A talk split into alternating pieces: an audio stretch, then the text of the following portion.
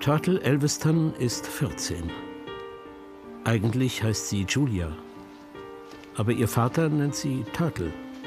Manchmal auch liebevoll Krümel. Turtle ist kein gewöhnliches Mädchen. Sie wächst in den nordkalifornischen Wäldern auf. Sie weiß, wie man in der Wildnis überlebt.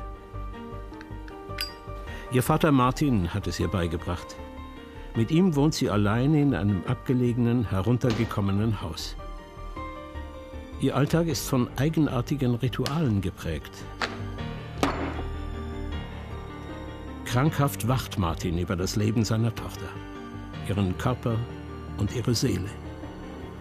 Seine Liebe ist übermächtig. Turtle kann ihr nicht gerecht werden.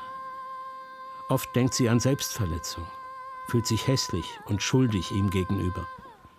Martins besitzergreifende Liebe geht weit, zu weit.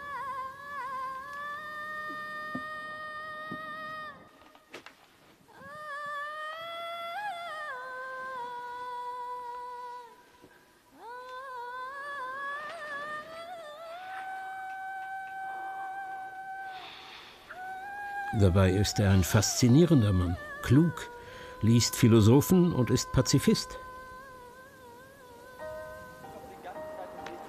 Bei ihren Streifzügen durch die Wälder begegnet Turtle zwei jungen Wanderern, die sich verlaufen haben. Turtle führt sie aus dem Wald. Mit ihnen erlebt Turtle, wie unbeschwert Menschen miteinander umgehen können. Aber ich kann euch helfen. Folgt mir.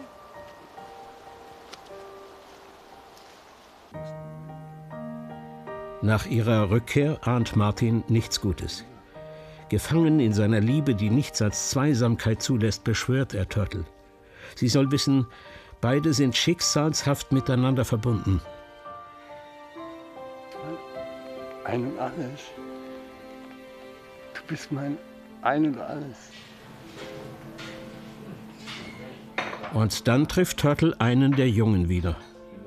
Könnte außerhalb des Waldes ein anderes Leben auf sie warten? Ein für sie unbekanntes Gefühl macht sich breit.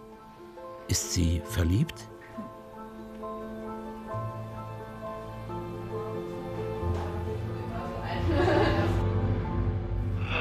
Doch Martin wird sie niemals freigeben.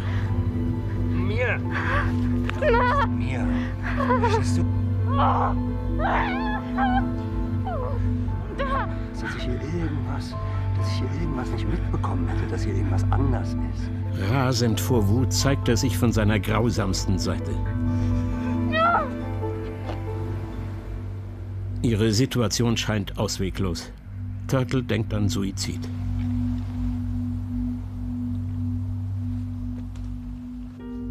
Und dann bringt Martin plötzlich ein junges Mädchen mit nach Hause. Will er Turtle tatsächlich einfach so ersetzen?